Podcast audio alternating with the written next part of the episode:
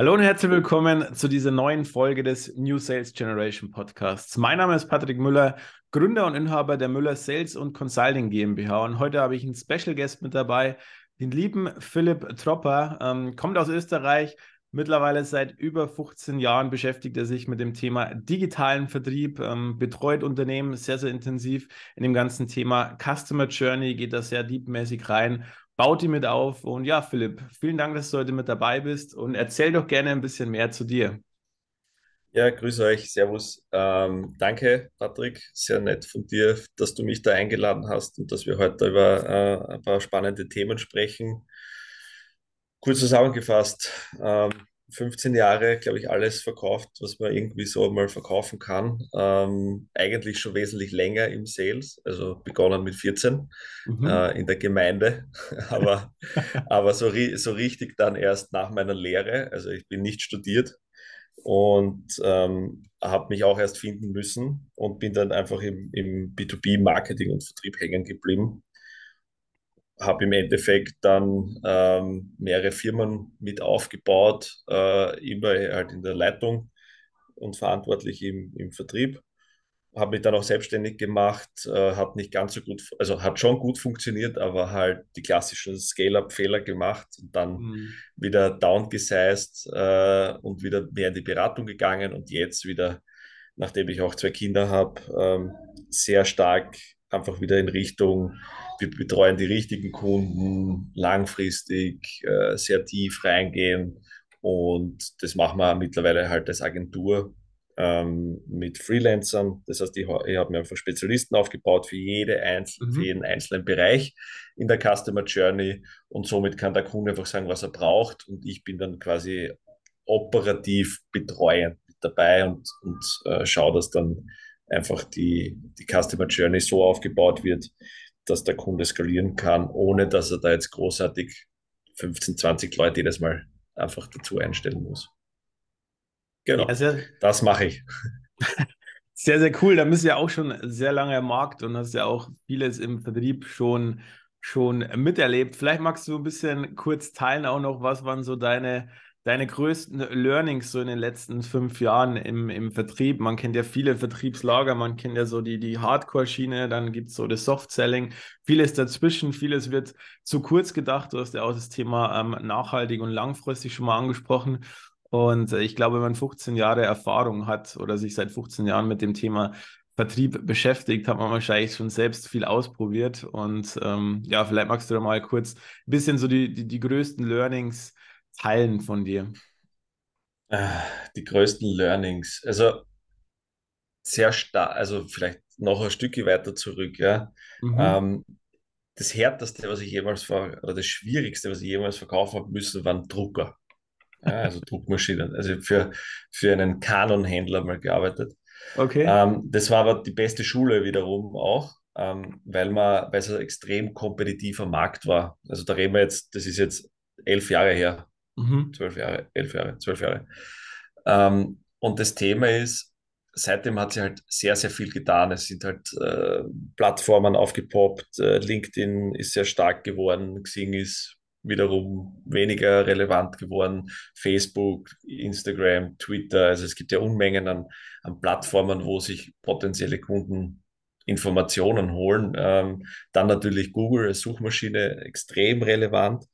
Und irgendwie in, meiner, in, meinen in meinen Rollen, die ich dann bei den Kunden immer eingenommen habe, war immer die Frage so, es kann ja nicht sein, dass ich mich jeden Tag hinsetzen muss ähm, und irgendwie 50 Firmen belästige und denen jedes Mal das Gleiche erzähle. Ja? Mhm. Und, und hoffe, dass jemand dabei ist, der den Service braucht oder der das braucht, was ich, was ich anbiete.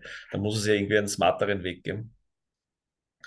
Und da bin ich dann einfach auf die, habe ich wirklich viel ausprobiert und mir überlegt, okay, die Frage ist nicht, wie kann ich jetzt jemanden auf den Sack gehen, äh, dem ich was pitch, der dann, der dann sagt, ja, das ist eh nett und ich störe ihm quasi, es ist immer eine Zeit und ein Respektthema. Wenn ich jemanden anrufe untertags, dann glauben immer alle, der hat Zeit und der, der will mir jetzt zuhören. Aber ich merke es ja bei mir selber mittlerweile. Ich werde so viel angerufen von irgendwelchen Softwareanbietern oder immer.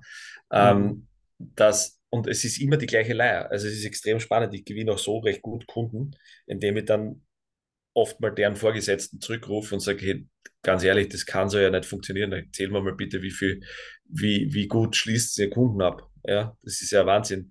Du, der, der Mitarbeiter erreicht mir, also so ein SDR, so ein Sales Representative, der irgendwie nur qualifiziert, ruft am Tag 100 Leute an, 50 bis 100 Leute und stellt dem jedes Mal die gleichen Fragen, ohne dass der sich mit mir beschäftigt hat. Das heißt, ähm, man kann das natürlich auch smarter machen, indem man sich einfach äh, sehr stark auf Recherchenthemen konzentriert. Und das habe ich dann gemacht. Also ich habe dann so eigene Methoden entwickelt für mich. Und dann sind einfach immer mehr Kunden, also eigentlich Partner oder Kunden von, mir, von meiner Firma auf mich zukommen und gesagt, hey, das ist eigentlich ziemlich smart, was du machst, kannst du das irgendwie mal bei uns machen oder kannst du unseren Vertriebsleuten das erzählen und so ist es einfach dann entstanden. Und die, die großen Learnings daraus waren einfach, dass jeder einmal mit Wasser kocht. Das ist ähm, irgendwie egal, ob das jetzt ein großer Konzern ist, ob das jetzt ein Startup ist. Startup glaubt immer irgendwie durch Growth Hacking alles besser und schneller und, und höher machen mhm. zu können, was ein absoluter, in meinen Augen absoluter Bullshit ist.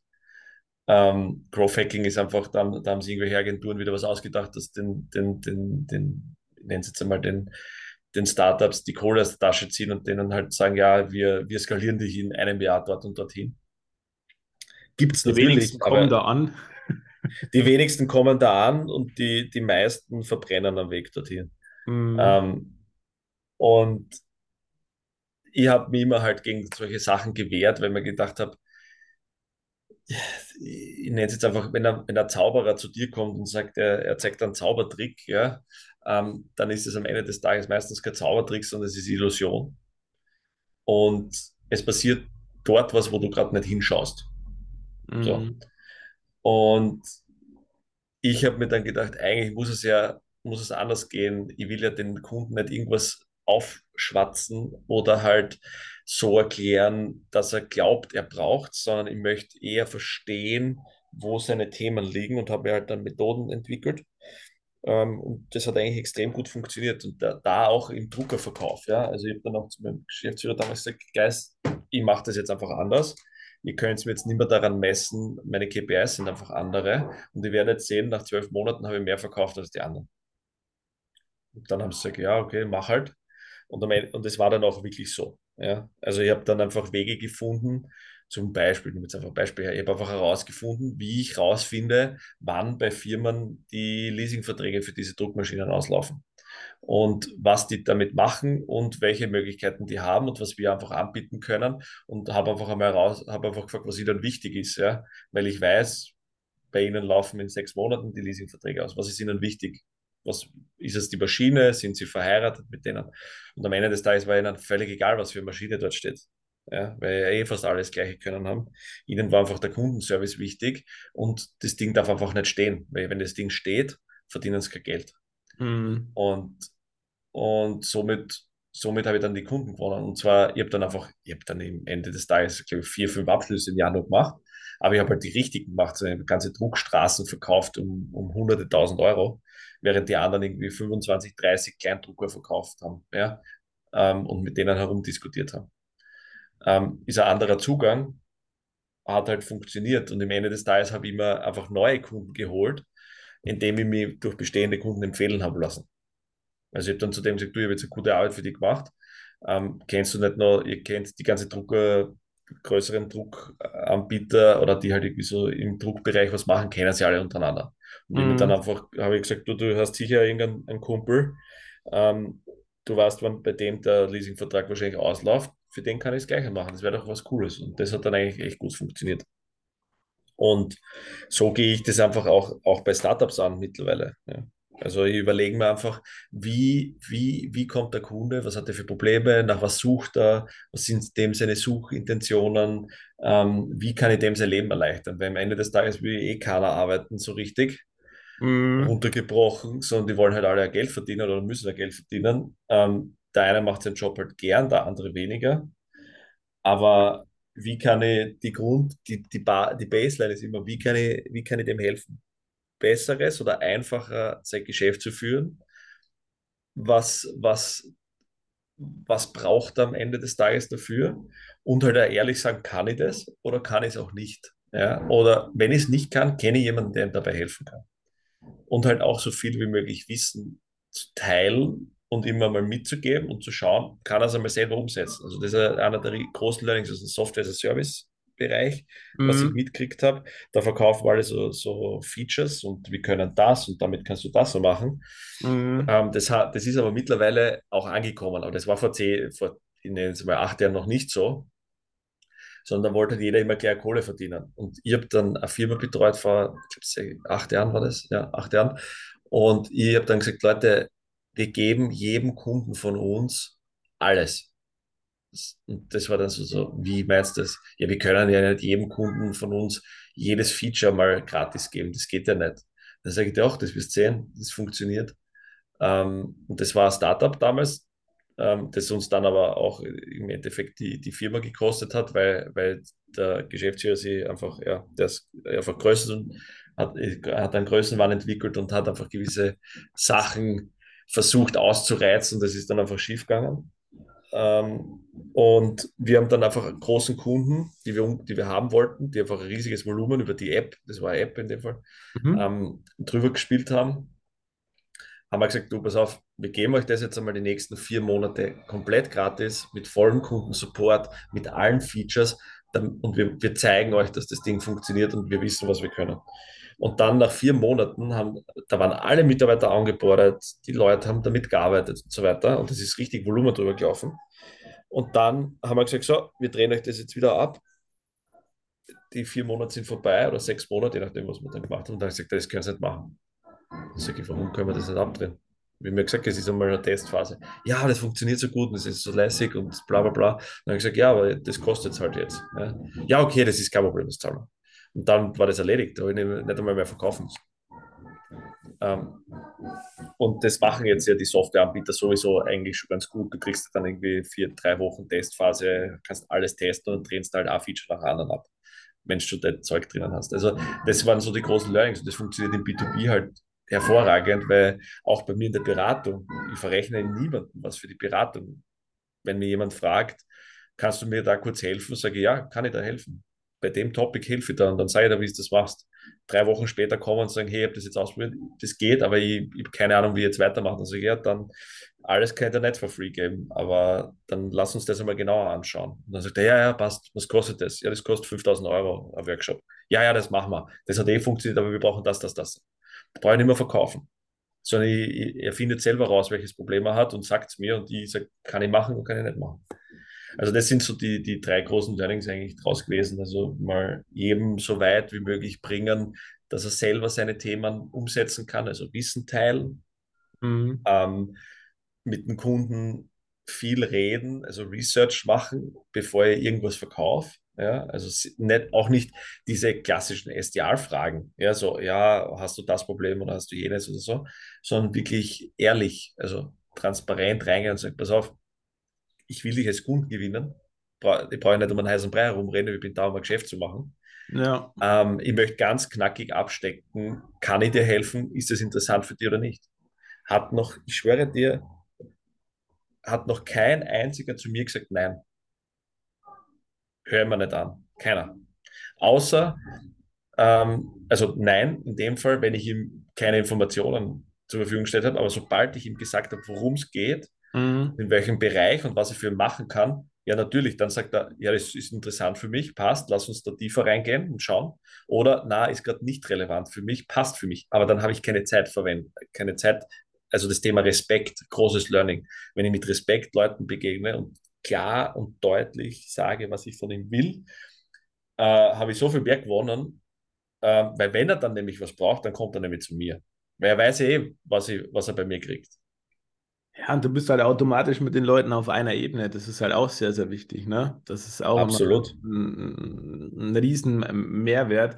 Und gerade wie du so erzählt hast, bin ich die ganze Zeit da gesessen und habe genickt und genickt, weil ich finde die Einstellung, die du hast, sehr, sehr cool und deswegen habe ich dich ja auch in den Podcast eingeladen, weil das Thema das übergeordnete Thema, was du ja angesprochen hast, das ist ja im Endeffekt anders zu sein und es anders zu machen als im Endeffekt 90 Prozent der Leute im Vertrieb, die immer wieder die gleichen Floskeln abrufen und äh, irgendwie am Tag mittlerweile, früher waren es 50 Leute, mittlerweile mit Power Dialer und hin und her, rufen die ja teilweise 150 Leute am Tag an und äh, penetrieren die ja mit irgendwelchen Floskeln und irgendwelchen Gedöns, aber meiner ja. Meinung nach hat es halt nichts mehr mit Vertrieb zu tun. So, ich brauche ja nur dieses Schlagzahl-Game, weil ich über Qualität nicht punkten kann und weil ich es nicht schaffe, im Endeffekt ähm, richtige Vertriebler auszubilden, die auch vertrieblich denken, sondern ich gebe halt irgendwelchen Leuten ein Skript und äh, die rufen halt dann 150 Leute am Tag an. So, und ähm, die interessiert ja nicht mal, was macht die Firma. So, ich sehe es ja selbst im Recruiting-Bereich. Im Recruiting-Bereich mhm. ist es doch so einfach, Leute zu akquirieren, weil du musst ja nur schauen, hey, haben die gerade offene Stellenanzeigen und wie viele? So, wenn einer 200 offene Stellenanzeigen in der Firma hat, dann weißt du, okay, ähm, der hat keine Ahnung, wie viel 100.000 Euro im Monat, was der aktuell vom Fenster rauswirft. So und ähm, bringt ja bringt ja nichts, diesen in eine Liste reinzupacken und einfach anzurufen, sondern da kann ja komplett individuell vorgehen und eine tiefe Recherche machen. Zum Beispiel auch schauen, hey, in welchen Stellenportalen, wie lange sind die, sind die Stellen schon online? So, und wenn genau. ich sehe, die Stelle ist schon seit einem halben Jahr online, ähm, dann weiß ich, dass der Bedarf riesig ist. Wenn ich den aber mit dem mit dem 0815 Floskelgedöns angeruf, anrufen würde, dann bin ich wieder einer von zehn, die am Tag anrufen. Ist auch schwierig, den Termin zu bekommen. So, und ähm, deswegen finde ich es cool, dass du auch sehr ähm, tief immer reingegangen bist, viel Recherche gemacht hast und halt auch auf die Mehrwertschiene gegangen bist. Das, was du auch gerade schon angesprochen hast. Die, die ganzen Leute, die oft auch Discoveries führen oder die SDRs, stellen immer irgendwelche Fragen, so, und es ist schon fast wie so ein Verhör immer. Aber im Endeffekt, ich finde es auch mega genial, wenn du in so einem Discovery Call einfach klar ein bisschen rausfindest, wo ist das Thema, aber auch schon Mehrwert mit an die Hand gibst, weil daran erinnern sich die Leute. Und so kannst genau. du die Leute halt auch gut abholen, weil sie merken, okay, der den interessiert wirklich mein Thema so. Also das, das ehrliche Interesse zeigen, was du auch gesagt hast. Auch wenn man mal sagt, hey, ich will dich als Kunden gewinnen, ist es immer noch ehrlicher, wie wenn ich irgendwie um den heißen Brei die ganze Zeit spreche. Aber einfach mal ehrlich sein zu den Leuten. So, deswegen danke für deine Learnings, äh, die du da mit uns geteilt hast. Ähm, ich kann da hinter jedem nur den Haken setzen. Ähm, ich habe das in den letzten zehn Jahren auch sehr ähnlich gemacht und damit auch einen sehr großen Erfolg gehabt. Und deswegen rate ich auch immer sehr, sehr viel Leuten oder vor allem Startups ab. Lasst euch nicht immer von den ganzen Leuten bequatschen, die euch irgendwelche Versprechungen machen, in der Woche irgendwie zehn Neukunden zu generieren. Ähm, weil im Endeffekt, es geht nicht immer nur um dieses schnell Kunden zu generieren, sondern nachhaltig Bestandskunden auszubauen. Und wie du es auch schon gesagt hast, Empfehlungen darüber zu bekommen, weil dann muss ich nicht jeden Tag 50 Leute anrufen, dann reicht es, wenn ich jeden Tag zwei Leute anrufe und qualitativ und die als Kunden gewinne und danach über Empfehlungen gehe, dann muss ich immer weniger Kaltakquise machen und kann einfach viel über Bestandskunden machen. Ich gebe da ein gutes Beispiel vielleicht noch. Gerne. Also mein, ähm, meine, meine, Frau und ich haben äh, mittlerweile den, den größten Reiseblog zum Thema Reisen mit Kindern in Österreich. Mhm. Ähm, und da war es so, das ist, das ist aus einem Hobby heraus entstanden. Ja? Aber man, irgendwann ist halt der Punkt gewesen, wo wir gesagt haben, wir wollen da Geld damit verdienen. Und die haben mir dann hingesetzt und mir überlegt, okay, wir hatten ja schon Partner und Kunden, mhm. die, die uns quasi Produkte gegeben haben, weil du brauchst am Anfang, dich kennt keiner, das, das ist, du bist nicht groß, ähm, du, du brauchst eine Reichweite, du musst einen Mehrwert liefern. Das ist halt mhm. der Unterschied, wenn du Blogger bist, du brauchst quasi Inhalte, damit Leute, damit du Reichweite hast. Das ist so ein klassisches Henne-Ei-Problem. Ja, mhm. so. Also du musst dein Produkt selber erst aufbauen. Ist klar, das brauchst du überall. Du brauchst vorher ein Produkt, bevor du es verkaufen kannst. Ähm, aber das, das geht meist, das dauert eine Zeit lang. Das ist jetzt nicht so, dass ich jetzt hinsetze und die entwickeln in einem, in einem halben Jahr eine Software und mhm. dann habe ich keine Entwicklungskosten mehr, sondern ähm, das muss stetig passieren. Und wir haben uns immer dann hingesetzt und überlegt, okay, wir haben jetzt schon Kunden, echt viele, äh, wir haben eigentlich, seit wir Kinder haben, so viel gut, so gut wie für nichts was zahlt, weil uns irgendwie alle immer alles geschenkt haben, die ganzen Brands, also Kinderwagen etc. Aber wir haben halt kein Geld damit verdient. Mhm. Und da bin ich dann einfach hergegangen und gesagt, wir haben jetzt eine gewisse Reichweite, wir haben Kunden und ich, ich sage denen jetzt einfach ganz konkret, was ich von ihnen will und sage, ja, wir wissen, was wir für euch machen können. Wir, wir haben es euch bewiesen und das hat den Wert und über die letzten Jahre haben wir eigentlich nur die Produkte zum Testen bekommen, unter Anführungszeichen, und haben darüber berichtet. Mhm. Aber jetzt wollen wir für euch das und das und das machen. Und davor, dann haben wir vor quasi während Corona dann begonnen, also während der Pandemie. Und das hat extrem gut funktioniert. Und da haben wir, und letztes, vor eineinhalb Jahren war es dann soweit, dass dann meine Frau entschieden hat, okay, wir sind jetzt so, das geht sie aus, sie kann Vollzeit eigentlich Bloggerin sein, ähm, verdient eigentlich mehr, als sie vorher verdient hat. Mhm. Und ich bin dann hergegangen, habe mit allen Kunden dann einfach immer das Gespräch gesucht und gesagt, so, nächstes Jahr, das ist unser Wachstumspotenzial, das haben wir, das können wir. Und mittlerweile, wir haben keinen einzigen Kunden die letzten Jahre verloren, sondern wir haben sie jedes Jahr mitgenommen ins nächste Jahr, plus sie geben im Schnitt 30 Prozent mehr bei uns aus. Ja? Das heißt, meine Basis, mit der ich jedes Jahr reinstarte, ist einfach um 30 Prozent mehr Revenue, also Net Revenue, plus ich, ich suche mir ganz gezielt, und wie bin ich zu diesen Kunden nämlich gekommen ist, wir nutzen sie selber. Die ganzen Produkte haben wir uns, haben wir im kleinen Sinne immer selber genutzt und gesagt, das ist was hinter, die, hinter dem stehen wir, das schaut gut aus, die, das Produkt hat eine Qualität und dann haben wir den Kunden angerufen und gesagt, schau her, wir kennen dein Produkt, wir wissen, was es kann, wir kennen, wir wissen, wonach die Leute suchen und wir können dich in die Zielgruppe dort hineinbringen. Was ist und dann auch, und das ist der Riesenunterschied, nicht zu sagen, das kostet, sondern was ist denn diese Zielgruppe wert? Weil wir wussten nicht am Anfang, was können wir überhaupt dafür verlangen, weil das mhm. ganze Blogger-Thema, die ganzen Influencer, das ist ja komplett, also das ist so undurchsichtig und untransparent, ähm, dass du da kaum Benchmarks hast. Jetzt mittlerweile geht's, aber vor fünf Jahren äh, oder auch noch vor zwei Jahren war das extrem schwierig. Heuer war es schon wesentlich einfacher ähm, weil sich auch Brands jetzt aktiv mit dem Thema beschäftigen.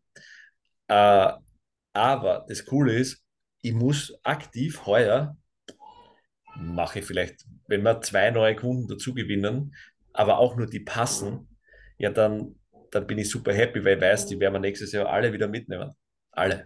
Ja. Plus sie werden wahrscheinlich wieder 30 Prozent mehr ausgeben, weil wir erstens einmal mehr, mehr Reichweite haben, wieder größer werden und so weiter. Also in der Regel geben die dann auch für ähm, die Themen auch mehr aus. Plus, das Geile ist, ich habe neue Produkte, Dienstleistungen entwickelt, also entwickelt, wo wir sagen, wir sind unabhängiger von der Erstellung von neuen Content, sondern es geht mhm. dann um mhm. Kommunikation. Das heißt, der Content ist schon da, was am Anfang mehr kostet, natürlich, aber dann hinten raus und für uns weniger Deckungsbeitrag ist, aber hinten raus habe ich dann natürlich die Kommunikation und die lässt sich das ist natürlich wesentlich einfacher zu, zu, zu verkaufen, weil ich sage, pass auf, was hast du heuer Budget? Was willst du denn heuer ausgeben in der Zielgruppe? Wie wichtig ist dir das? Dann sagt er, ja, weiß ich nicht, 30.000 Euro, ähm, weil der hat ja selber eigene KPIs und dann versteht man selber erst deren Business viel besser. Ähm, und dann weiß man, okay, wenn du mir sagst, was dir wichtig ist, dann können wir die Kommunikation so aufbauen, dass das deine KPIs unterstützen. Auf einmal sind 30.000 Euro ob der dir jetzt, weil dann entscheidet er nur mehr, wo er es ausgibt. Mm. Nicht mehr, ob er es ausgibt, sondern er entscheidet dann, okay, gebe ich dir jetzt bei Out of Home auf, aus, wo ich einen Streuverlust habe, oder gebe ich es bei uns aus, wo ich im Monat eine Million Eltern ansprich. Ja, nur zum, die dann genau in der Nische drinnen sind. Das heißt, dieses Thema Nischenbesetzung war für uns ein Riesen-Learning in dem Bereich, weil wir gesagt haben, ich muss kein Mama-Blog werden, wir müssen kein Elternblog werden. Wir machen nur das Thema Reisen mit Kindern. Da drinnen sind wir, sind wir jetzt die Größten ähm, in der, im, im, im Gesamtkontext.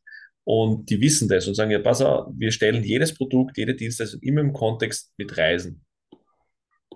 Und dann wird es natürlich super spannend. Ja.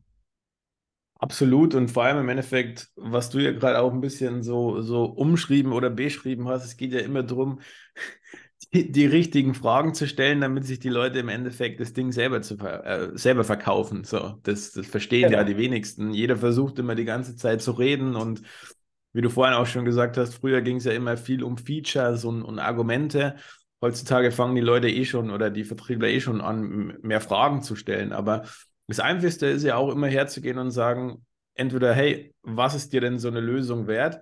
Oder was wäre dir denn auch wichtig, ähm, um eine gemeinsame Zusammenarbeit zu starten? So, weil das sind so Fragen, die stellen halt die wenigsten so. Und im Endeffekt, nur wenn ich solche Fragen stelle, weiß ich auch, macht es Sinn und ähm, was kann ich das tun, damit diese Zusammenarbeit auch zustande kommt? So, das ist ja auch eine Frage, die für einen selber ja auch wichtig ist. Kann ich das leisten? Will ich das? Und im Endeffekt kommt man dann relativ schnell auf einen Nenner oder kommt auf keinen Nenner. Und ich sehe es auch oft in vielen äh, Gesprächen, die ich mir oft anhöre von, von Vertrieblern, die gehen raus und erzählen mir dann irgendwas. Und ich denke mir, habe ich jetzt ein komplett anderes Gespräch mir angehört, was der gerade geführt ja. hat. So, also das ist die Wahrnehmung, weil die sind so bei sich, weil die gar nicht zuhören, weil sich die mit den Leuten gar nicht beschäftigen. Und die sind die ganze Zeit so drauf vernarrt, ihr Produkt oder ihre Dienstleistung an den Mann zu bringen, dass die gar nicht zuhören und eigentlich gar nicht nachfragen, was der Person wichtig wäre. Und am Schluss gehen die aus dem Gespräch raus und es gibt keinen Folgetermin und dann verschicken sie irgendeine E-Mail mit irgendeinem Angebot, aber die Person hat es gar nicht verstanden, um was es eigentlich geht. Und das finde ich immer spannend, weil wenn ich dann eingehakt habe und habe gesagt, so, jetzt rufst du nochmal an und stellst du mal die und die Fragen, dann haben die, die, dann haben die Leute gegenüber am Telefon selber oft gesagt, gut, dass sie jetzt nochmal angerufen haben. Und das war jetzt wirklich ein sehr positives Gespräch, weil sonst, wir hätten die E-Mail zwar geöffnet, aber wir hätten wahrscheinlich bei ihnen zu 100 Prozent nicht gekauft. Und da haben wir dann auch viele Leute noch verwandelt. Genau, ja. Das ist dieses, ja, absolut. dieses Wahrnehmungsthema. Ich war jetzt auch, vielleicht um noch ein Beispiel auch zu bringen, ähm, weil es ja da auch um das Customer Journey-Thema äh, geht, ähm, wo wir auch gleich nochmal ein bisschen tiefer auch einsteigen, was ja auch dein Thema ist. Mhm. Ich war am Wochenende auf, einer, auf einem Event, so Unternehmer-Event, wo halt auch ein Messebereich war. Ne? Und dann bin ich da durchgegangen an den verschiedenen Ständen und das war so, so krass. Manche Leute, die, die sind einfach sitzen geblieben, die sind gar nicht zu dir hingegangen, aber wenn du schon in den Stand reingegangen bist, die haben sich gar nicht für dich interessiert.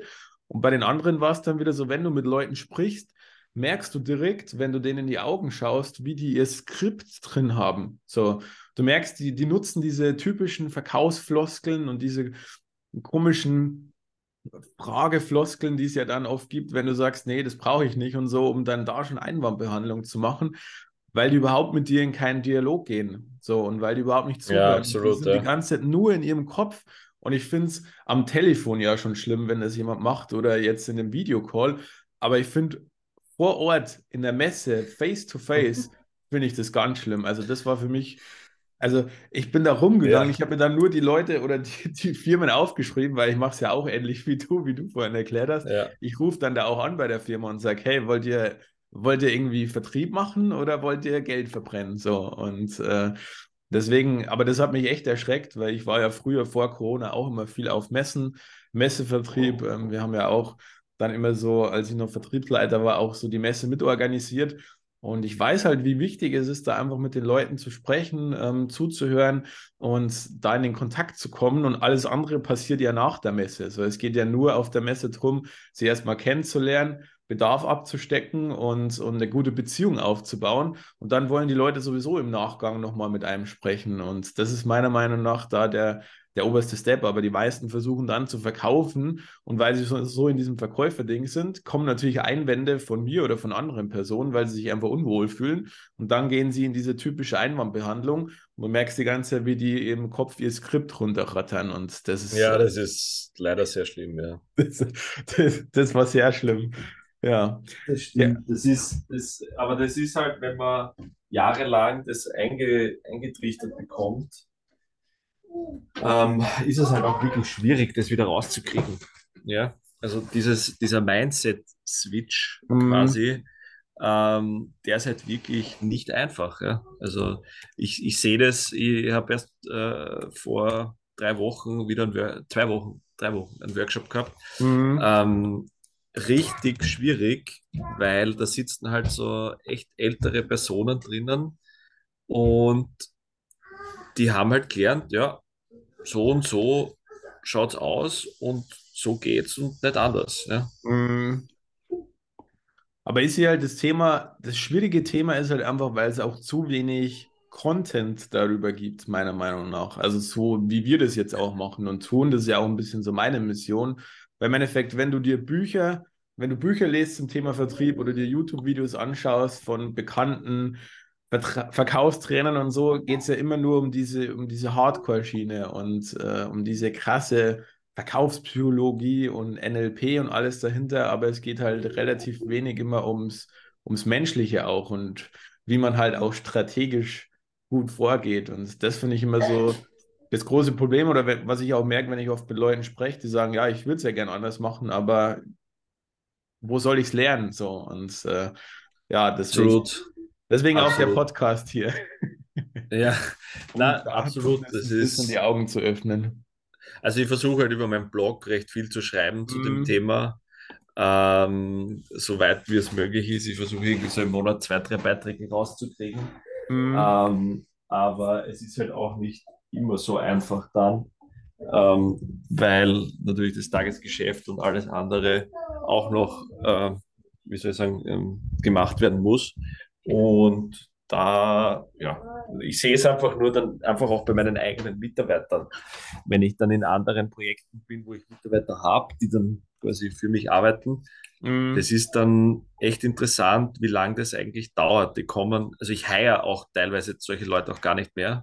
Mhm. Ähm, einfach schon aus dem Grund, weil der Aufwand schon so hoch ist, die wieder aus, aus, ihrem, aus ihrem Doing rauszukriegen und die Zeit habe ich meistens, kriege ich vom Kunden nicht. Ja, also, ja ich weiß, was du meinst. Äh, das ist dann sehr, sehr schwierig und ja, also ist dann auch nicht, ist dann auch nicht lustig, muss man ehrlich sagen. Ähm, da, da, da Hire lieber wen, also einen guten Hire habe ich letztes Jahr gemacht bei, bei eLoop. Ähm, der, der, dieser Quereinsteiger mhm. war zwar auch im Vertrieb, aber war ähm, bei, bei einer anderen, also war quasi im Einzelhandel Verkauf. Und der, der kommt halt genau aus dem Beratungsbereich, weniger im Verkauf, sondern der kommt aus der Beratung. Ja? ja. Also der, der, der, und das war halt viel, viel cooler. Dem, was sie Tools beibringen und so weiter, das, das schaffe ich schnell. Und Den kann man anders formen. So. Genau, ja. ja. Ja, ist so. Also wenn die Leute, wenn die Leute eine gute Einstellung haben oder mehr aus der Beraterschiene kommen, dann sind die halt noch nicht so in diesem Hardcore-Vertriebsframe drin. Kannst du dir ja ganz anders, anders formen, so, weil das ganze Strategische und so kannst du den Leuten ja mitgeben, aber das Mindset zu changen ist halt ultimativ schwierig und ist ja auch nicht die Aufgabe unbedingt eines Vertriebsleiters oder eines CEO, äh, CSOs auch, ne? Ja, voll. Also es geht, es kommt, also wenn ich mir Leute aussuche für meine Teams oder, oder hire, dann ist es mittlerweile wirklich so, dass ich halt ausschließlich Leute hole, die in irgendeiner Form den Kunden helfen wollen nicht mhm. was verkaufen mussten. Das finde ich eine gute ja. Einstellung. Wie, wie ja. siehst du denn das Thema, ähm, weil wir eher auf das Thema Customer Journey ja mehr gehen auch, ähm, das Thema Hardcore-Vertrieb oder das, wo wir gerade so gesprochen haben, wo wir uns auch distanzieren oder ähm, was wir jetzt nicht so als den, den besten Weg finden. Denkst du, das wird immer bestehen oder denkst du, durch die Themen, ähm, die jetzt auch immer gerade mehr aufkommen, dadurch, dass Leute sich vorher auch viel mehr informieren und, und auch anders kaufen. Ne? Denkst du, mhm. Wird sich in Zukunft, wird es immer schwieriger, dieses Hardcore-Schlagzeil-Game? Wird es bestehen? Wird sich das ändern? Wie, wie ist da deine Einschätzung? Also ich glaube, es hat sich schon geändert. Also ich arbeite, also grundsätzlich, es gibt, man muss da unterscheiden zwischen den Kundensegmenten, die man die man halt ähm, bedient. Ja. Mhm. Wenn ich jetzt habe, in dem, was kann ich da für ein gutes Beispiel nehmen? Ähm, ich habe eine Software, okay, ich habe ein Beispiel. Ich, ich habe für einen Software, Softwareanbieter gearbeitet, ähm, als, als, also im Management und als CSO quasi. Mhm. Und das Ziel war, von, acht, von knapp einer Million Euro auf drei Millionen Euro Net Revenue zu skalieren in, in einem Jahr. Ja? Mhm. Und das aber mit einem extrem schwierigen Ansatz. Jetzt ist also ein schwierigen Geschäftsmodell dahinter. Und jetzt hätte ich natürlich folgende Möglichkeiten gehabt. Ähm, was die Erwartungshaltung war, der, der, der, Inhaber war, ich gehe jetzt her, baue ein Vertriebsteam auf und verkaufe das, was da ist. Mhm. Einfach nur mehr. Du musst mehr machen. Ja? Ich habe aber so gemacht, ich habe gesagt, ich mache weniger weil das Vertriebsmodell scheiße ist. Also weil das, mhm. das Produkt, so wie es jetzt verkauft wird, nicht gut ist. Mhm. Und wir mhm. müssen das anders machen. Und dann haben sie gesagt, ja, nein, das wollen sie nicht. Dann habe ich gesagt, ja gut, dann werden wir dort nicht hinkommen, glaube ich. Und dann habe ich einfach gesagt, wir müssen das aber so machen. Und ähm, wenn wir das System umstellen, hatten sie halt Angst, dass sie die Kunden verlieren. Weil, weil sie glaubten, dass der Kunde das nicht gewohnt ist, im Voraus zu bezahlen, Punkt 1 für Software und mhm. ähm, im, im Bereich quasi äh, auf Plattformebene zu gehen. Dann habe ich gesagt, ihr braucht euch keine Sorgen machen. Wenn ich, wenn ich mehr als 5% unserer Kunden verliere, dann können sie mich rausschmeißen. Ja, dann, dann, dann, dann ist unser Vertrag und gibt es keine Vertragslaufzeit, sondern dann ist, bin ich instantly raus. Im mhm. Endeffekt, wir haben nie, wir haben, ich glaube, es war nicht einmal ein Kunde, den wir verloren haben, weil es jeder verstanden hat und teilweise sogar das Feedback gekommen so, hey, ähm, warum macht warum macht ihr das erst jetzt? Wir haben uns eh schon lang gefragt. Ja? Also das war für uns, ich war, ich war der Kunde, der das eigentlich immer anders gemacht hat und wir haben uns immer gefragt, warum. Mhm. Und das war dann für mich ein Punkt, wo ich dann gesagt habe, man muss Dinge anders machen ähm, und man muss, muss Leute dann reinholen. Und das war da genau das Shift. Wir haben dann das Modell umgestellt und wir mussten dann nicht Hardcore-Seller reinholen, die dann hergehen und auf Schlagzeug arbeiten, weil, weil das Produkt eigentlich so keiner schon Leute, die haben es schon gebraucht, aber wir mussten in der Anzahl mehr verkaufen, sondern wir haben dann Berater, also quasi beratende Leute eingestellt mhm. und wir haben dann einfach das Ganze auf Inbound umgestellt und gesagt, so, wenn die Leute diese und jene Probleme haben, dann wissen sie, dass wir das lösen können und haben dann, ich habe dann recht viel Geld für die Erstellung von Content ausgegeben. Also ich habe dann zwei Leute eingestellt, die nichts anderes gemacht haben, außer einen Content Hub aufzubauen und Content mit unseren Kunden zu erstellen. Also wir hatten in, in, in 15 Ländern hatten wir, ich glaube, 400 irgendwas Kunden. Mhm. Und wir haben dann für unseren, wir haben dann einen Kernmarkt definiert und haben dann gesagt, okay, in dem Kernmarkt wollen wir stärker wachsen. Und wir erstellen jetzt mit jedem unserer Kunden für ein gewisses Kundensegment oder gewisse Kundengruppe, erstellen wir die Use Cases dafür. Heißt, wir haben einfach den Kunden gefragt mit einem, mit einem Modell, was ich dann einfach äh, rausgearbeitet habe. Nicht, warum haben wir den verloren, weil das weiß, da fragt man fragt er immer nur nach, warum man einen Kunden verliert. Ja, genau, aber nicht, sondern weil er einen gewonnen hat. Ja, genau, aber warum fragen wir nicht einfach, warum der eigentlich schon seit vier Jahren mit uns arbeitet? Mhm. Das konnte mir keiner beantworten mit der Firma. Kein einziger Mitarbeiter, inklusive Geschäftsführung, konnte mir sagen, warum diese Kunden schon so lange mit uns arbeiten. Und dann habe ich gesagt, ne, das müssen wir rausfinden, weil wenn wir das wissen, dann können wir das multiplizieren. Weil dann können wir auch anderen Leuten erklären, warum sie mit uns arbeiten sollen. Und nicht, und, und nicht neuen Kunden erklären, warum sie nicht mit uns arbeiten sollen. Ähm, und das, das war jetzt spannend. Das haben wir dann gemacht. Und im Endeffekt äh, haben wir es, haben also ich bin dann auch gegangen dann vor meiner Laufzeit einfach weil mit dem Geschäftsführer einfach nicht klar gekommen ist. Es waren immer zu viele Diskussionen rund um Themen, obwohl wir echt, obwohl eigentlich fast alles aufgegangen ist, was wir gemacht haben dann. Mhm. Ich habe das komplette Marketing- und Vertriebsteam aufgebaut.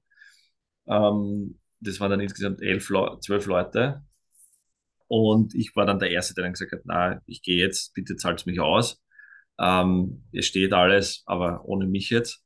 Mhm. Und das war dann so, wir haben dann 3,4 Millionen Euro Umsatz gemacht knapp ja. waren es dann. Ähm, weniger ist oft mehr. Genau, weniger ist oft mehr und, oft, und wir haben lustigerweise jetzt haben halt gedacht, wir kriegen den, den Revenue und das war dann irgendwie so, so die, die, die, die große Erkenntnis daraus. Sie haben halt gedacht am Anfang, wir kriegen die, die, die Kunden, bekommen wir über Neukunden. Also den, das Wachstum kommt über Neukunden. Und wir müssen, im Endeffekt hätten wir um 230 Prozent hätten wir wachsen müssen. Mhm. Also so, so, der, so, so irgendwo was. Ähm, und ich habe gesagt, ich werde sehen, wir werden, wir werden dorthin kommen, aber wir brauchen maximal 90 bis 100 Prozent Wachstum. Brauchen nicht so viel Wachstum. Ja. Was eh schon viel ist eigentlich. Ja, ja absolut. Das also wenn du, ja, und, und dann habe ich gesagt, ja, das geht sich nicht aus. Und im Endeffekt war es sogar noch weniger, weil wir haben super Kunden dazu bekommen, aber, aber das Volumen pro Kunde hat sich einfach vervierfacht, über vervierfacht. Ähm, und das war halt spannend. Äh, vor allem auch bei den Bestandskunden hat sie das, das, die, die Software-Lizenz plus das, was sie gemacht haben, die Features, was sie dann genommen haben. Ähm, und sehr viel ist dann in Richtung Consulting gegangen. Also wir haben dann eigene Projektmanager gehabt und auch das mhm. konnten wir, das wurde nie verrechnet. Das haben wir dann einfach verrechnet. Und auf einmal waren halt, und, und die, die haben das auch un, un, unbeantwortet gesagt, genau, das ist absolut in Ordnung. Ne? Also das passt doch. Und das Aber sind so die, das waren die Erkenntnisse daraus. Ja. Man muss nicht immer was neu erfinden oder, oder so viele Neukunden kriegen, sondern man muss sich mal mit den bestehenden Kunden beschäftigen. Absolut. Vor allem, ich finde es auch cool, wie du auch vorgehst, weil die meisten denken ja immer nur, wenn man so als externer Vertriebsberater oder Consultant oder wie man es auch immer nennen will, äh, reingeholt wird, dass man dann immer so am, am Vertrieb selber anpackt. Aber im Endeffekt, was ist denn Vertrieb? Also äh, Vertrieb geht ja schon vorne bei der Zielgruppe und beim Produkt oder bei der Dienstleistung los. Ähm, und da geht es ja schon los, ist es attraktiv für Leute? Wie kann ich das umstrukturieren, damit ich vielleicht noch mehr aus den Bestandskunden rausholen kann? So, oder halt ähm, Upsells platzieren kann, aber jeder denkt halt immer sofort, okay, wir müssen wachsen, wir brauchen Vertriebsmitarbeiter. Meiner Meinung nach ist das Thema Ja, nur voll. Vertriebsmitarbeiter oder über Vertriebsmitarbeiter nur zu skalieren der falsche Ansatz. Ich gehe teilweise in Unternehmen rein, die sagen, wir wollen wachsen, so. Dann schaue ich mir erstmal das Vertriebsteam an. Dann kannst du oftmals sogar, das hört sich vielleicht ein bisschen hart an, da nehmen wir auch teilweise Leute raus aus dem Team, weil die Mhm.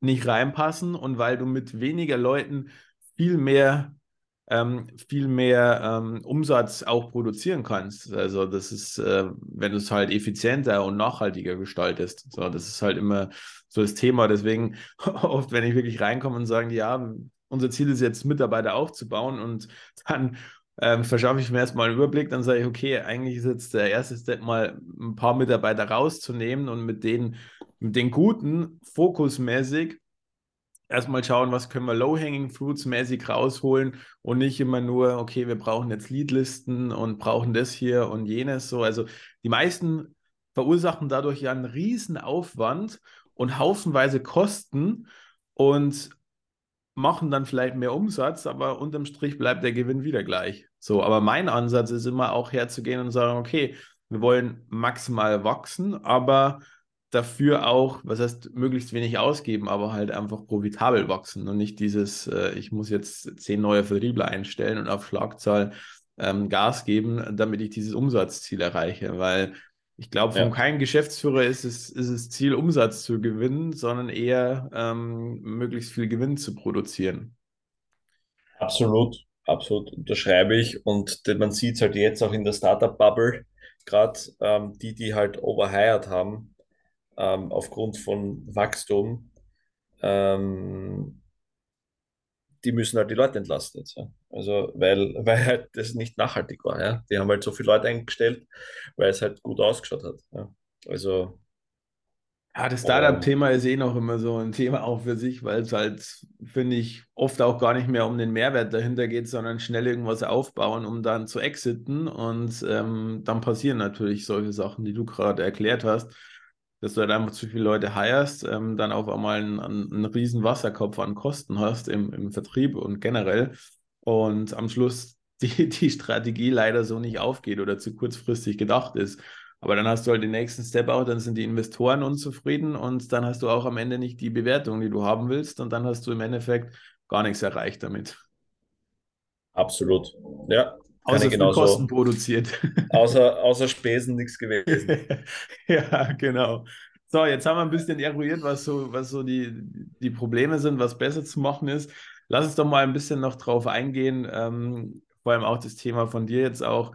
Ähm, was, wie kann man es denn besser machen? Du hast ja schon ein paar Beispiele auch genannt, aber was denkst du, wird jetzt immer wichtiger, auch so die nächsten Jahre, vor allem im B2B-Umfeld, um nachhaltig gute Kunden zu gewinnen, um nachhaltigen, guten Vertriebsprozess, Kanalstruktur, je nachdem, wie man es nennen will, aufzubauen in, in, in, in ähm, ja, im B2B-Bereich. Mm, Also, der Fokus, den ich jetzt einfach sehr stark, auf den ich mich jetzt sehr stark konzentriere, ist wirklich das Thema ähm, Content. Ja, Mhm. also Content Marketing und, und SEO. Ja. Ähm, viele glauben immer, ja, das ist, das, das macht eh jeder, aber gute, eine gute Content- und SEO-Strategie ist halt, ähm, ich sage mal, die Kernessenz dessen, ob du mittel- und langfristig Kunden generierst, ja, weil Mhm. sich einfach die Customer Journey ähm, komplett verändert hat. Das heißt, bevor jetzt, äh, bevor jetzt irgendjemand bei dir anruft und mit dir über irgendwelche Themen spricht, äh, erkundigt er sich einmal selber online. Ja.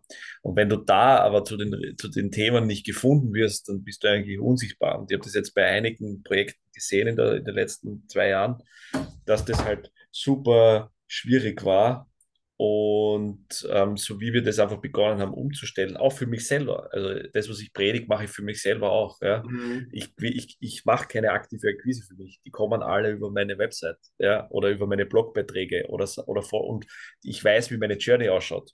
Mhm. Das, heißt, das heißt, ich erstelle Content zu gewissen Problemstellungen, weiß, wonach Leute suchen, wenn sie diese Problemstellung haben. Das heißt, ich stelle mich mit, meinen, mit dem, was ich sage, in das Sichtfeld des potenziellen Kunden. Der schaut sich das einmal an, liest dort das durch, dann, dann weiß ich, okay, wenn das interessant für ihn ist, dann leite ich ihn nochmal auf mein LinkedIn-Profil, weil dort findet er weitere Sachen, dort findet er den Social Proof. Ja. Mhm. Ähm, dann wieder, dann im Idealfall vernetzt er sich mit dir, mit mir, dann, dann kann ich ihn dort einfach nurturen und schiebe ihn wieder, immer wieder zurück in die Schleife de, des Contents. Und irgendwann einmal hat er dann den Punkt erreicht, wo er für sich selber sagt, so, spannend, jetzt möchte ich mit dir arbeiten. Ja, Mhm. Und jetzt weiß ich, das und das habe ich ausprobiert, das hat funktioniert, das stimmt, was du sagst, aber ich brauche trotzdem jemanden, der es jetzt professionell macht oder der mit mir den Weg geht. Und ähm, ja, und da drinnen, glaube ich, liegt dann irgendwie die Essenz, weil das ist Longtail, also das, nicht, das ist langfristiger Inhalt, der immer da ist. Und ähm, da muss ich mir nicht jeden Tag hinsetzen und Neukunden anrufen, sondern das arbeitet auch, wenn ich schlafe. Ja. Ähm, Absolut.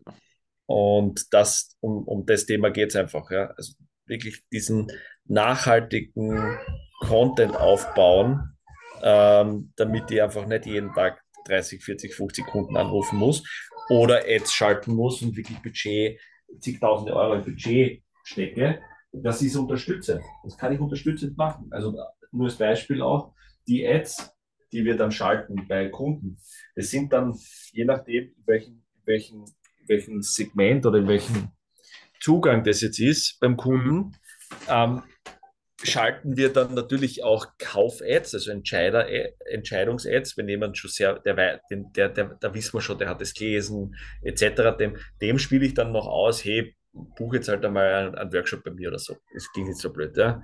ja Aber das wird Aufhänger halt, dass er halt in die Aktion kommt. Genau, wenn er es nicht eh schon gemacht hat. Aber ja, sonst, genau äh, bewerbe ich kein Angebot, keine Preise, gar nichts, sondern ich bewerbe ähm, maximal meine Inhalte. Das heißt, mhm. ich mache dann zum Beispiel auf LinkedIn Document Ads, ähm, wo wir über Problemstellungen reden, wo, er sie, wo wir die Leute auf unseren Blog ziehen. Oder, oder auf einzelne Blogbeiträge ja, oder auf PDFs zum Runterladen mit Anwendungs, also so Art White Papers, ja. Mhm. Und was wir aber, was, wo eben der Unterschied ist, ich nehme mir von dem dort keine Daten noch. Das heißt, der muss, damit er sich jetzt da, weiß ich nicht, den Beitrag durchlesen kann oder das White Paper runterladet, ja, ähm, oder anschauen kann, da will ich noch gar nichts wissen von dem. Und ich glaube, das macht dann noch einmal diesen Trust-Faktor auch aus. Das mache ich dann wenn ich weiß, er schaut sie mehr an, dann kann ich natürlich irgendwann einmal eine E-Mail-Adresse verlangen, weil dann ist es für mich ein Lead. Mhm. Zumindest einmal grundsätzlich ein Lead. Aber es könnte für mich auch schon ein falscher Lead sein, nur weil der sich jetzt die E-Mail-Adresse angibt bei mir, ja, ich nehme jetzt zum mhm. Beispiel, und der liest sich jetzt irgendwas bei mir durch, heißt ja noch immer nicht, dass er den Bedarf an dem hat, was ich als Gesamtes anbiete. Das heißt, der, der hat vielleicht nur ein Teilproblem und dann nervt den wieder, sondern den muss ich halt, den muss ich jetzt durchführen. Von einem Problem zum nächsten, zum nächsten Lösungsansatz etc. Und dann, wenn er beim fünften ist, wiederkommt, dann weiß ich schon, ja gut, dem kann ich eigentlich wirklich helfen. Und dann kann ich schon irgendwann einmal sagen, hey du, wie schaut's aus, lass eine E-Mail-Adresse da oder mach dieses, mach jenes. Aber diese Journey aufzubauen, mit diesen unterschiedlichen Touchpoints über verschiedenste Plattformen hinweg, das ist die Kunst, finde ich. Und, da, und das kannst du aber nur im Vertrieb machen, weil Marketing alleine schafft das nicht. Das ist nicht möglich, weil wenn, dann müsste das Marketing Vertrieb machen. Also müsste es sowieso, aber im Endeffekt müsste Marketing sich auch immer hinsetzen und mit dem Kunden reden. um das besser zu, verstehen zu können. Und deswegen gibt es auch, äh, kenne ich ganz wenige, also ich kenne schon welche, wo das sehr gut funktioniert, mhm. die das auch wirklich gut machen. Okay. Ähm, aber das sind, das ist, sind echt wenige, die ich da kenne. Und ich muss auch dazu sagen, in meinen Teams, wenn ich jetzt wo bin, ist, gibt, es, gibt es diese Silos nicht mehr. Also das ist das Erste, was ich aufbreche. Es gibt das Silo Customer Success oder Customer Support nicht mehr. Es gibt das Silo Marketing nicht mehr und es gibt das Silo Vertrieb nicht mehr. Das ist eine, das ist ein Department. Ja. Das ist eine, eine Schlageinheit, wo einfach in dieser Schlageinheit jeder andere Aufgaben hat, die aber die gleichen Targets haben, ähm, um dorthin zu kommen. Und das ist jetzt bei eLoop so, das ist bei allen anderen ähm, so, das nennt sich, heißt dann halt immer anders, das darf sich das Team dann immer selber überlegen, wie wir das Gesamtteam mhm. dann nennen. Aber es gibt dann natürlich Heads, also es ist dann, gibt dann natürlich den Teamlead oder Head, Head, Head of Support, Head of Marketing, Head of Sales. Aber drüber stehe ich da und mhm. sage, wir, wir sind Sales. Jeder in der Company ist Vertrieb. Jeder. Und nur dann kommt dieses Mindset auch an und dann ist auch cool eben das Thema Content, weil dann bereite ich zum Beispiel mit einem, jemand aus dem Team ein Content Hub vor, inklusive Postings, LinkedIn Ads, äh, LinkedIn Postings, Facebook Postings, wo auch immer er sein Content posten will. Und der braucht, jeder Mitarbeiter kann es einfach selber für sich teilen, weil dadurch generieren wir so viel organischen Traffic und die scheren nur Insights. Also da geht es gar nicht mhm. darum, dass wir was verkaufen wollen. Und das machen die Mitarbeiter auch von sich alleine, weil sie sagen, ja, das finde ich eh cool, wir machen ja was Gutes, deswegen arbeite ich da, aber ich mag nichts verkaufen. Also dieses Sell wollen sie nicht, jemandem was andrehen. Dann sage ich, mhm. ich muss da nicht. Teile einfach den Blogbeitrag und, und sage einfach, hey, schau, das machen wir, da haben wir ein paar coole Infos, das sind die Vorteile von Corporate Carsharing oder das sind die neuen Mobilitätstrends, was auch immer. Dein Netzwerk wird das lieben. Ja, weil das ist unterschwelliger Mehrwert, der oder eigentlich Top-Mehrwert, der aber unterschwellig eigentlich immer in die, in die Sales Journey und in den Vertrieb einfließen. Und dann, dann baust du Touchpoints auf, und dann baust du Trust auf, und dann baust du organisch Kunden auf. Und jeder, und auf einmal habe ich nicht zwei Leute im Vertrieb, sondern ich habe auf einmal 14 Leute im Vertrieb. Aber es hat halt jeder nur seine Kernaufgabe. Und alle zahlen auf die gleichen Ziele ein. Ja, das ist halt auch genial, weil im Endeffekt, ähm, ich habe lustigerweise Letz-, in der letzten Folge äh, habe ich mit äh, dem Maximilian über das Thema Marketing und Vertrieb statt Marketing versus Vertrieb gesprochen. Ähm, das, was du auch schon mal angesprochen hast, dass das Silo-Denken wegfällt, weil in den meisten Unternehmen gibt es ja immer noch die klassischen Organigramme. Ne? Da ist ja schon Marketing und Vertrieb und alles eine separate Stelle. Ja, es funktioniert halt heutzutage nicht mehr, weil wenn Marketing irgendwas irgendwie ähm, Ads schaltet oder generell Content liefert, aber nicht mit dem Vertrieb spricht, dann können die das ja gar nicht so aufwerten oder so machen, damit im Endeffekt dann ähm, die richtigen Kunden ähm, da auch rankommen oder die, die, die richtigen Leads generiert werden. Und dann ist es so ein ewiger Hin und Her und so ein ewiger Kampf. Und wenn du halt, so wie ihr das macht oder wie du das auch machst bei deinen Kunden, wenn das halt wirklich so ein komplettes Team ist, dann unterstützt es halt auch maximal die Verkaufsgespräche, weil wenn einer schon so viele Touchpoints hat und sich dann auch wirklich effektiv meldet oder einträgt, dann hast du es halt natürlich in diesen Verkaufsgesprächen auch viel einfacher. Und dann hast du nicht immer das, was die meisten immer meinen, was wichtig ist, im Vertrieb Einwandbehandlung zu beherrschen, weil im Endeffekt Einwandbehandlung kommt ja nur, weil ich oft die falschen Leute da drin sitzen habe oder weil ich die einfach nicht gut mhm. vorqualifiziert habe oder vorbereitet habe. So. Und äh, das ist meiner Meinung nach auch ein, auch ein riesen, riesen Hebel, da auch wirklich nachhaltig und langfristig zu denken. Und viele meinen immer, es geht halt nur darum, Leute anzurufen und da schnell, schnell machen, um schnell Umsatz zu generieren. Ja, aber es gibt auch noch andere Wege und das sind meiner Meinung nach auch, auch die effizienteren oder effektiveren Wege, vor allem im B2B-Bereich jetzt. Ja, absolut. Also sehe ich, sehe ich genauso. Also das in, in die Richtung geht's und, und mein Ansatz ist halt wirklich ähm, Owner der Journey zu sein. Also da drinnen auch so wenig wie möglich dem Zufall zu überlassen. Das heißt, versuchen herauszufinden, zu welchem Zeitpunkt versucht jemand, welche Informationen zu kriegen und die dann so mhm. zu streuen, dass, dass eigentlich kein Weg mehr an dir vorbeiführt. Ohne ihm was aufzwingen zu wollen. Ich glaube, das ist noch einmal so die Kernthematik, die, die da mitschwingt, die halt sehr wichtig ist. Richtig gut bist du, wenn du Leute, wenn Leute bei dir kaufen, ohne dass, dass du ihnen was verkauft hast. Das ist, äh, das ist immer das Beste und die, die Königsdisziplin meiner Meinung nach. Ähm, es ist ja auch so, wie du vorhin gesagt hast, viele machen ja auch Content und viele machen SEO, aber meiner Meinung nach machen es die wenigsten richtig, weil sie im Endeffekt keine Journey dahinter haben. So, die machen halt irgendwie maximal Content, weil sie denken, man muss es halt machen und dann wird es halt irgendwie gemacht. Aber es wird halt nie von vorne bis hinten zu Ende gedacht. Wahrscheinlich auch, weil halt oft Vertrieb und Marketing getrennt ist, dann kannst du es eh nicht komplett durchdenken. Aber ähm, auch wenn man sich mal bei LinkedIn anschaut, wie wenig Leute eigentlich wirklich, also man denkt immer, es gibt so viele Leute, die aktiv viel Content machen und viel Mehrwert nee. liefern, aber prozentual, glaube ich, sind es, äh, ist es irgendwie eine, eine sehr kleine einstellige Zahl ähm, an Prozent, die wirklich Mehrwert liefern und die auch wirklich ein Branding haben bei LinkedIn. Zum Beispiel, wenn man das jetzt mal als, als Kanal auch nimmt, was du ja auch angesprochen hast. Ja, absolut. Also es sehr viele stille Leser. Ja, also das, das unterschätzen die Leute. Also meine, meine Beiträge, äh, ich versuche recht viel zu posten, einfach um, um einfach mein, für mich selber einfach die, die Inhalte rauszukriegen auch, mhm. ja, und versuche da auch eine gute Balance drinnen zu haben. Aber ich nehme jetzt einfach so her,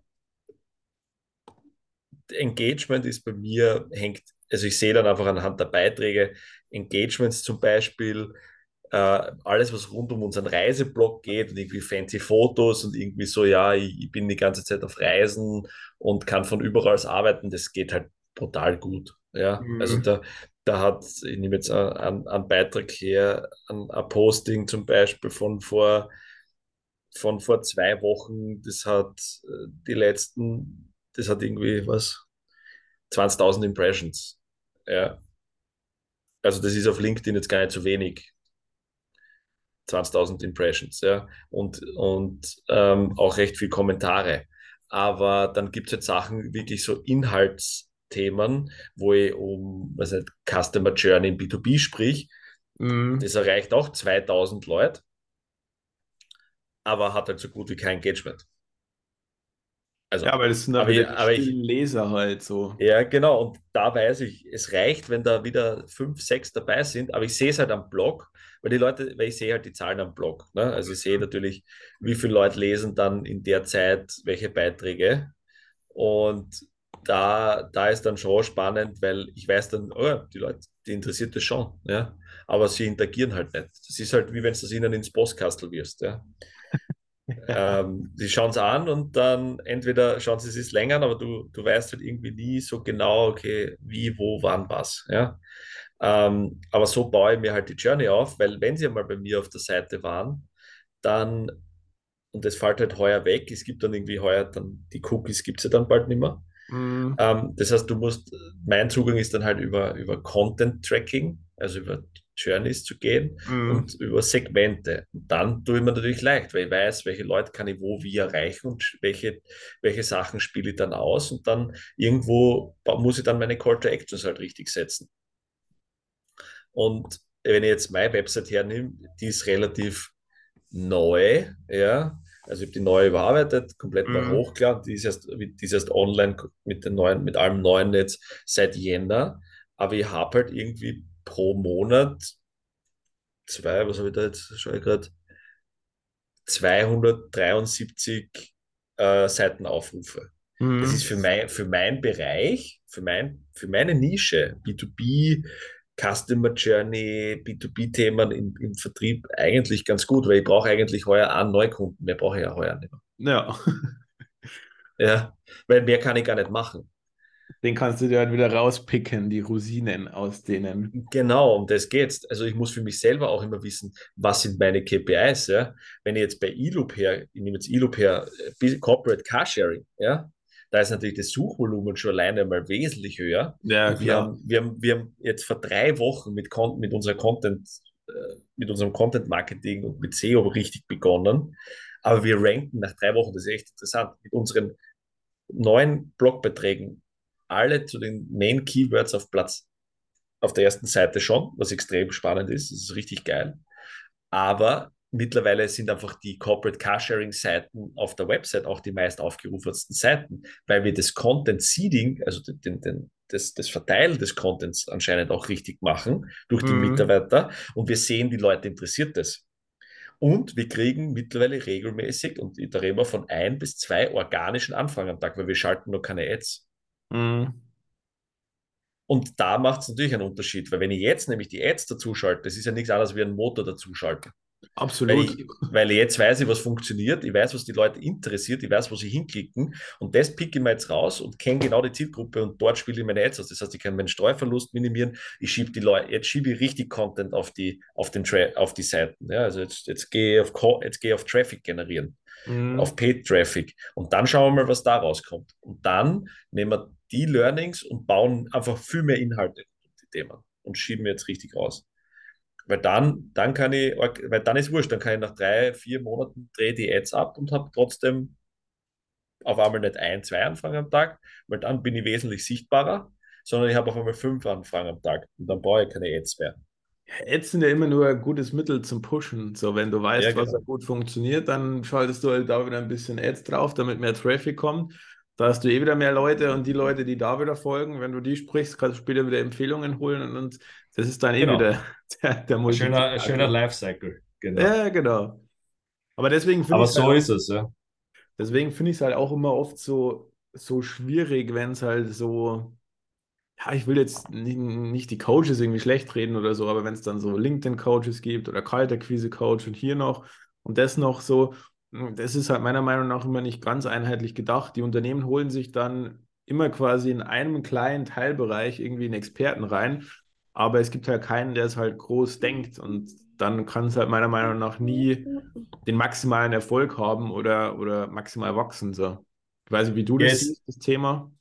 Ja, es, es, genau, aber das ist das, warum, warum ich zum Beispiel, weil auch mein Thema ist auch schwer erklärbar. Wie erklärst äh, ich habe auch immer das vier, Thema. Ja, wie erklärst jemanden, dass du die gesamte Customer Journey, fang schon mal beim Wort Customer Journey an. Das ja. ist für jeden irgendwie ein anderer Begriff ähm, oder andere Bedeutung. Und wie erklärst du jemandem, dass du der bist, der oh, diese, diese Generalistenrolle einnimmt? Mm. Und ich habe aber, ich habe dann in jedem Bereich Spezialisten im SEO, im Performance Marketing. Ich, natürlich, das kann ich nicht alles selber machen. Nee, klar, absolut. Ja aber ich weiß, wie die, wie die Journey aufgebaut sein muss, dass am Ende des Tages unterm Strich die Kunden kommen.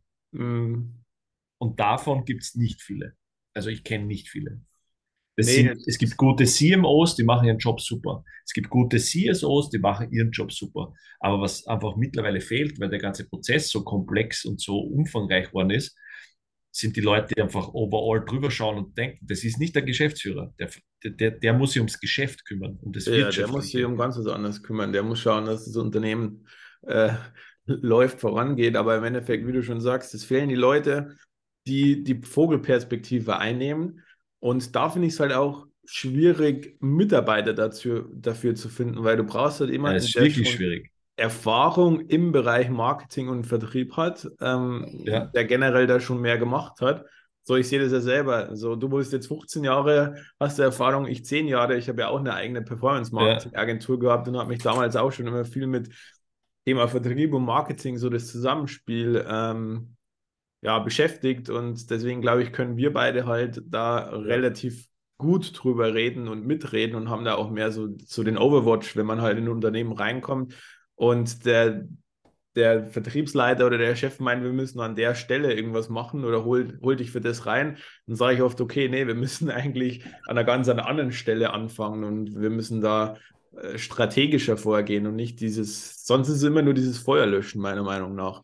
Du ja, absolut. Feuer, du löscht hier wieder ein Feuer, dann machst du wieder LinkedIn, dann holst du dir wieder jemanden, der dir LinkedIn zeigt, dann sind die Leute wieder gefrustet, weil nicht so viel Engagement ist äh, oder teilweise dann nicht so viel Likes oder Kommentare, was kompletter Bullshit ist, weil im Endeffekt äh, nur weil jemand viel Reichweite hat oder viel Follower, heißt ja noch lange nicht, dass im Endeffekt der darüber auch Kunden generiert. So, also das ist ja auch oft das, dieses falsche Denken, dass man meint, man muss jetzt irgendwie auf jeden Beitrag hunderte von Gefällt mir Angaben haben und dann ist es ein erfolgreicher Beitrag, so wie du schon vorhin schon gesagt hast Ähm, die meisten Beiträge sind halt immer diese fancy Beiträge, ähm, die irgendwie oft geliked oder kommentiert werden. Aber ja. die wichtigen Kunden werden meistens über die Beiträge generiert, die gar nicht so viel Aufrufe haben. Absolut. Und da, da, da sehe, also das war halt für mich so frustrierend damals in der Agentur, weil wir haben halt nur einen Teilbereich gemacht, wir waren outgesourced Sales Department. Mhm. Und wir haben aber nie so performen können, weil einfach vorne extrem viel nicht funktioniert hat. Ja? Oder hinten raus nichts funktioniert, gewisse Sachen nicht funktioniert hat und wir nur immer für einen Teilbereich verantwortlich waren. Aber wir wurden am Gesamtergebnis gemessen. Das ist ein Problem, weil wir wurden gemessen, wie viele Kunden können wir abschließen. Nur wenn ich, wenn ich die Tools nicht habe und die Journey nicht passt, wie, wie, dann kann ich nur durch Outbound, dann kann ich nur über Schlagzeug gehen. Und da, da habe ich dann aber gesagt, da muss ein Shift her. Und ähm, das als Agentur abzubilden, das ist jetzt eben mein Zugang. Und das muss auch jetzt nicht stark wachsen. Also ich betreue jetzt eben gerade vier Kunden, mhm. vier echt gute Kunden. Ähm, aber vier Kunden in dem Bereich, das sind, das, das heißt eigentlich, du betreust viermal Marketing, Vertrieb und Customer Success in einer Company. Ja. Also das ist, das darf man nicht unterschätzen. Ähm, und ähm, das ist halt schon spannend, weil wenn wir da, wenn wir da, und da eben, wie du sagst, du brauchst Professionisten dann in jedem Bereich. Absolut. Und allein das, das aufzubauen, egal ob du jetzt angestellt oder als Freelancer, ist schon eine riesige Herausforderung. Und deswegen muss das nicht großartig skalieren, für mich, sondern ähm, mir ist wichtig, dass die Arbeit gut passt. Ja, wenn ich, wenn ich nämlich bei, bei Kunde 1 perform und ich meine Targets erreiche, die ich mir ja auch selber mit dem Kunden setze, dann hole ich mir von dem eine Recommend, dann hole ich mir von dem äh, Weiterempfehlung oder halt äh, lass mich von dem einfach weiterempfehlen, weil das wirklich Kunden sind, die brutales Netzwerk haben. Und der sagt, du, wenn ich irgendwen kenne, der das gleiche Problem hat, der soll einfach mit dir mal reden. Ja? Ähm, und so funktioniert es, weil ich weiß, ich betreue die über die nächsten, wenn es gut läuft, drei Jahre. Und da macht dann halt ein Kunde in, im Jahr irgendwie 200.000, 300.000 Euro Umsatz. Nettoumsatz. Und dann, dann ist halt spannend. Ne? Dann macht es, dann ist, weil dann bist du klein, flexibel, schnell und, und jeder spielt seine Stärken dort aus, wo er, wo er Professionist ist. Ja? Ähm, und vor allem der Riesenvorteil ist, wenn der Kunde nicht mehr da ist, du hast keine Kosten mehr. Genau, das ist halt ein mega, mega smartes Geschäftsmodell, weil du halt kein großes Kapital in deinem Unternehmen binden musst, so, um, um ja, genau. Halt hoch zu skalieren. So, und Größt, halt größtes Learning, größtes Learning aus meiner Agenturzeit. Ich will nie mehr angestellte Mitarbeiter haben. Ja. Außer, außer wirklich die, die, die für den Kern des Unternehmens maximal wichtig mhm. sind. Das wäre jetzt in dem Fall ist es, äh, weiß ich nicht, ich nehme jetzt her, eine Assistenzperson, die mir jeden Tag gewisse Aufgaben abnimmt. Absolut. Die jeden Tag sehen will. Okay, fair enough. Ja. Aber die wird auch immer ausgelastet sein. Weil ich habe immer Arbeit für mich. Ja. Aber wenn ihr, äh, aber wenn ihr mal am, am Kunden im Bereich, äh, den wir aufbauen, im Bereich, nehmen wir jetzt SEO, ähm, der sagt, ich, wir sind jetzt so gut aufgestellt, ich möchte mir das in-house holen, dann sage ich, perfekt, ich habe die dorthin gebracht, wo ich dich hinhaben will. Mhm. Und zwar mhm. dorthin, dass du jetzt so weit bist, dass du das in-house machen kannst, wenn du es machen willst. Bin ich, bin ich nicht einmal böse. Ich hab, äh. wir, haben, wir haben super verdient, wir haben super Arbeit gemacht. Jetzt ist an der Zeit, dass du das selber machst. Also jetzt ja, ist das, also und ich finde, das ist eigentlich der schönste Zugang, wenn man Leute dorthin bringt. Das ist mega smart und vor allem äh, deswegen finde ich auch, wird langfristig dieses, dieses Geschäftsmodell zum Beispiel der ganzen Telefonakquise-Agenturen nicht mehr funktionieren, weil das ist, das hat, das ist halt so weit weg von, von, von dem Unternehmen und der Journey überhaupt, dass es halt nachhaltig gar nicht funktionieren kann. So und die, die haben ja immer dieses Problem der schlaufenden Fluktuation, weil sie dauernd irgendwie ähm, ja, Unternehmen verlieren, weil die meisten Unternehmen halt einfach unzufrieden sind, weil der Fehlgedanke immer ist, ich hole mir irgendwie so eine Telefonakquise-Agentur ja. und machen dann meine Termine und dann läuft das alles. Aber dass die Termine weder qualitativ sind noch vorqualifiziert sind und äh, ich viel Termine machen muss, um überhaupt hinten Kunden ähm, rauszubringen, dadurch wieder viel Mitarbeiter und, und Zeit binden muss. So, das, das verstehen immer die wenigsten. Aber ich finde es immer spannend, dass die Leute immer denken, sie machen Outsourcing von, ja, von ja. so Vertriebssachen, damit sie Geld sparen, aber letztendlich zahlen sie viel mehr. und äh, ja, das Ergebnis ist voll. viel schlechter. Ich muss aber, ich muss, ich muss die, die, die Teleagenturen schon ein bisschen muss ich verteidigen, weil ich arbeite auch damit. Mhm. Ähm, aber es geht extrem viel Zeit. Ich muss dazu sagen, ich arbeite halt mit einem ehemaligen Mitarbeiter von mir, der sich selbstständig gemacht hat in dem Bereich, wo ich weiß, der ist einfach extrem gut, der, der, aber da sind wir wieder beim Thema, ich hätte am liebsten, dass er für mich arbeitet und nicht irgendein Mitarbeiter von ihm. Ja, ähm, verstehe. Also da sind wir wieder bei dem Thema. Aber ich nutze die, die, die Agentur in dem Bereich, ähm, dass ich nur im Enterprise-Segment arbeite, weil dort die Stakes, die du bedienst, so groß sind, also es gibt so viele Entscheidungsträger, dass, ähm, dass durch die, durch die direkte Akquise der Weg einfach schneller ist, herauszufinden, wer sind die Entscheidungsträger, die wir da mhm. ansprechen müssen und mit wem müssen wir reden. Also der Call, auch für mich, wenn ich Sales mache, zum Beispiel für unseren Reiseblog, ich rufe immer zuerst an, immer, wenn ich jemanden gezielt haben will, also da sind wir im Account-Based Marketing dann und mhm. Account-Based Sales. Ich rufe immer jemanden an, pitche ganz konkret. Ich sage ganz konkret, was ich haben will. Ich sage, keine Ahnung, wir sind Österreichs größter Reiseblock, wir reisen dort und dorthin und wir wollen mit euch zusammenarbeiten, weil könnten Sie mir sagen, wer für das Thema im Unternehmen relevant ist, damit ich herausfinden kann, ob da, ob es dann Fit gibt. Und es, ich habe noch nie, egal ob das jetzt ein Sekretär, Sekretärin, ähm, Telefonvermittlung war, hat mich jemals abgewimmelt, weil ich einfach ganz konkret und ehrlich gesagt habe, schauen Sie her, wir haben das und das Thema, habe ihr alle Informationen gegeben. Wenn sie die jetzt zurückhält, ist sie in der Schuld oder er in der Schuld, dass das vielleicht ein guter Deal hätte sein können. Ja, für, genau. Auch fürs Unternehmen selber. ähm, und ich möchte ja nichts verstecken.